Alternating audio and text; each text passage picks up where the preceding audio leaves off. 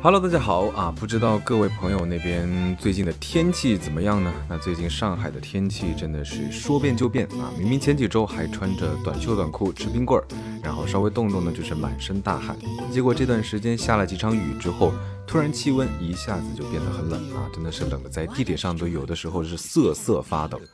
难怪大家说呢，上海的九月、十月是个乱穿衣的季节。那路上长袖、短袖是什么都能看到，甚至还有一些人穿起了小棉袄，是不是有点夸张呢？所以近期呢，大家还是得多注意身体，毕竟冷风一吹啊，一个不小心可能就会感冒。那么今天的节目呢，我们就继续接着上期啊，讲回我们的旅行。其实一直以来会有个很奇怪的事情，经常发生在大江身上，就是如果临睡前吃的很撑的话呢，尤其是吃了宵夜以后睡觉，其实第二天早上起来肚子就会超级无敌的饿啊，有的时候呢甚至还会饿到一直咕咕的叫，一整晚下来反倒肚子消化的更快了的那种感觉。那大江在成都呢，其实就是这样啊，前一晚回到酒店的时候，人都躺在床上了，嘴巴就已经开始馋了起来。脑袋里呢一直想着晚上的钵钵鸡，结果呢又忍不住点了一些烧烤来吃吃。第二天醒来，眼睛不仅肿了，肚子也开始叫了啊！所以一醒来之后呢，就赶紧收拾好行李，急忙出门吃早餐。在酒店附近呢，随便找了一家小店啊，店内非常的干净整洁。呃，由于已经是十点多，所以并没有多少啊来吃早餐的客人啊，少了一点早餐店的那种热闹感。老板娘得知我是来游玩的之后呢，还没等我开口点餐，就把特色菜给端了上来啊，什么甜水面啊、咸豆花、红油抄手都各来了一份。那其中甜水面的味道呢是比较特别啊，粗粗的面条吃起来特别带劲儿，酱汁呢甜甜的、咸咸的，还带一点点辣。那配上外面的花生碎啊，真的有一种奇妙的鲜香感。另外的咸豆花跟抄手啊，相比起来可能就没有那么特色，所以在这里呢，大家也就不推荐。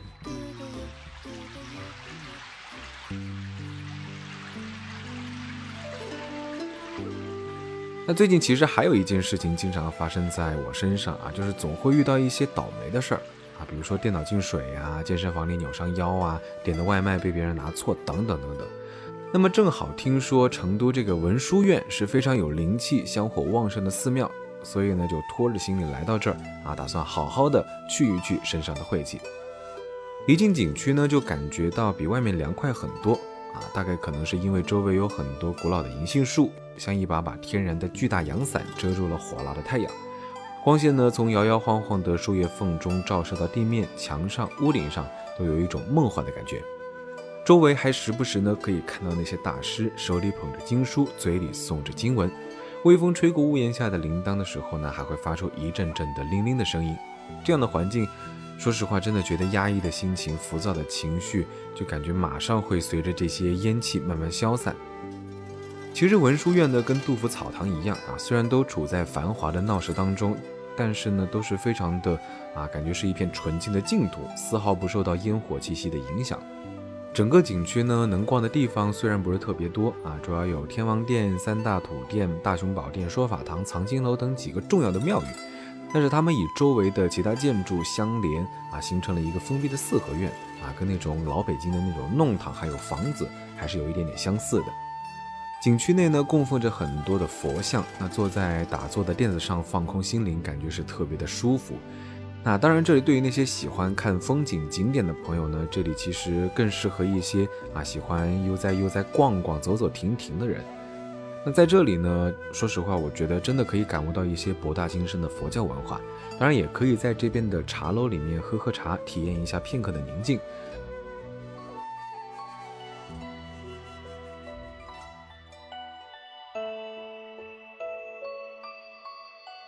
那么说到这个喝茶呢，很多人啊，包括成都本地人，其实都喜欢来这里的香园喝杯茶、看会儿书。其实重点并不在茶上，而是在于啊竹椅啊、盖碗啊、石桌、园林、香火等等这些重要的组成元素。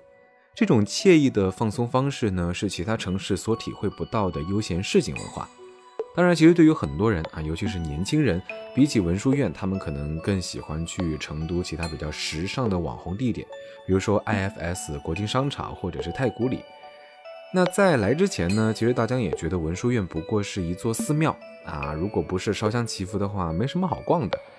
但是其实这么一圈走下来呢，我觉得体验这种人文也是一种享受啊，不一定说非要看到什么壮丽的景色才算是旅行。在城市中放下脚步，放下身心，看一看这些从老祖宗手里传承下来的历史文化，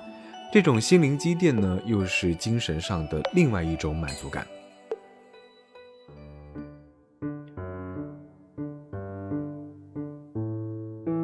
那俗话说得好啊，每个城市都有一条大家口中说的不来会感到遗憾，来了呢又会后悔的地方啊。比如说苏州的平江路啊，福州的三坊七巷等等。那它们代表着一个城市的特有文化烙印啊。尽管卖的东西、看的建筑基本上都是大同小异，但是来到一个新的地方旅游啊，逛一逛当地这种特色的老街，拍拍照、打打卡，其实还是挺有必要的。那成都的宽窄巷子呢，就是这么一个地方。其实当地人呢，真的一般很少来这里啊，因为这里不但是人挤人，而且东西还普遍偏贵，而且小吃呢也基本上都是外观比较诱人啊，味道可能还是比较普通。所以来这里呢，啊，大家也是建议来这里千万只记得逛啊，不要买也不要吃。我认为呢，它其实跟锦里的景色差不了太多啊，也是到处都有看戏曲啊、喝茶呀、听民谣的地方。啊，相较之下呢，这里的规划更加的有设计感，比较适合一些年轻人来玩。而锦里的话呢，就更加充满历史气息，适合深度的静下心来逛一逛。两种呢都各有自己的味道，但是非常难讲出到底哪一个更好一些。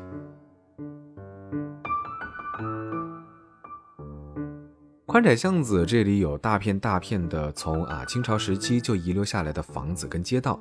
清代砖瓦的仿古建筑群呢，有一点点像北京的弄堂啊。看着周围的老物件，说实话，真的恍惚之间啊，有一种走在北京南锣鼓巷的感觉。那其中让我比较记忆深刻的就是里面有一面很大的钉子墙啊，上面密密麻麻的插满了银色的钢钉。听说只要能把上面随便一个钉子拔下来，接下来的日子呢就能顺顺利利啊，可能代表着一种幸运的象征。啊，我到的时候其实有很多人在那里试了，那我也是尝试的拔了几下，但是说实话，真的力气不够啊，怎么样都拿不下来，最后呢也只能放弃。那接下来有要去玩的朋友呢，不妨去试试啊，说不定幸运女神就降临在你身上了呢。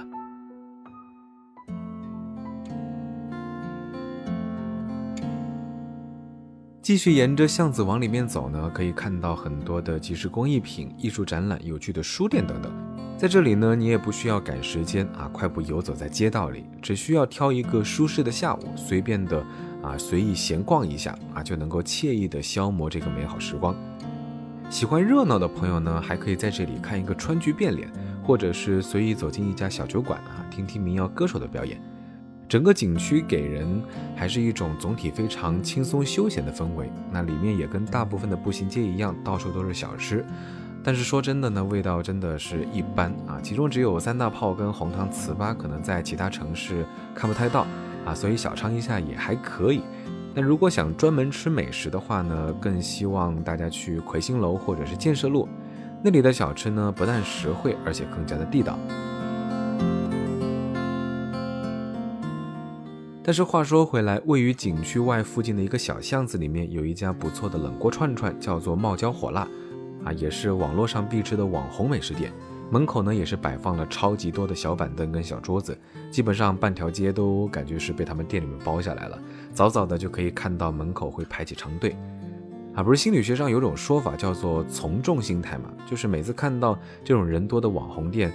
说实话呢，我总是一边担心是不是都是商家请来的托，但是另一边呢又是忍不住想要一探究竟尝尝看啊，生怕错过任何一口美味的东西。但是说实话，嗯，这家店还是很好吃的，尤其是里面的一份份的小吃，啊，比如说必点的兔腰啊，外面咬起来脆脆的，里面呢又非常的软糯，有种在嘴里面爆浆的感觉。另外呢，鲜嫩有嚼劲的千层肚，佐料也特别的入味。当然，在这里我还要强烈推荐一下他们家的招牌兔头啊，上面的兔肉已经煮得非常的软烂，嘴巴轻轻一咬呢，就能够把肉撕下来啊，表面厚厚的花生跟酱料真的是非常香，吃完呢，啊还是会那种不停的缩手指来回味，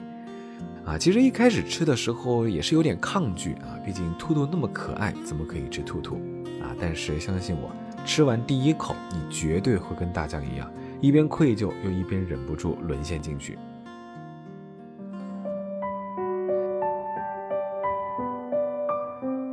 那讲了这么多好吃的东西在这里还是再补充几个比较好玩的地方吧。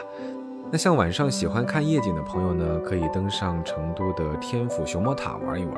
啊顶上的室外区域呢有透明的玻璃观景平台胆子大的人可以在上面走一走。啊心脏不好的小伙伴就算了吧。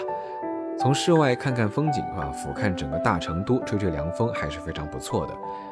那喜欢更加淳朴又有趣的地方的人呢，可以从春熙路坐车到黄龙溪古镇。啊，里面不但是有的逛有的吃，最重要的还有一条弯弯曲曲的小溪。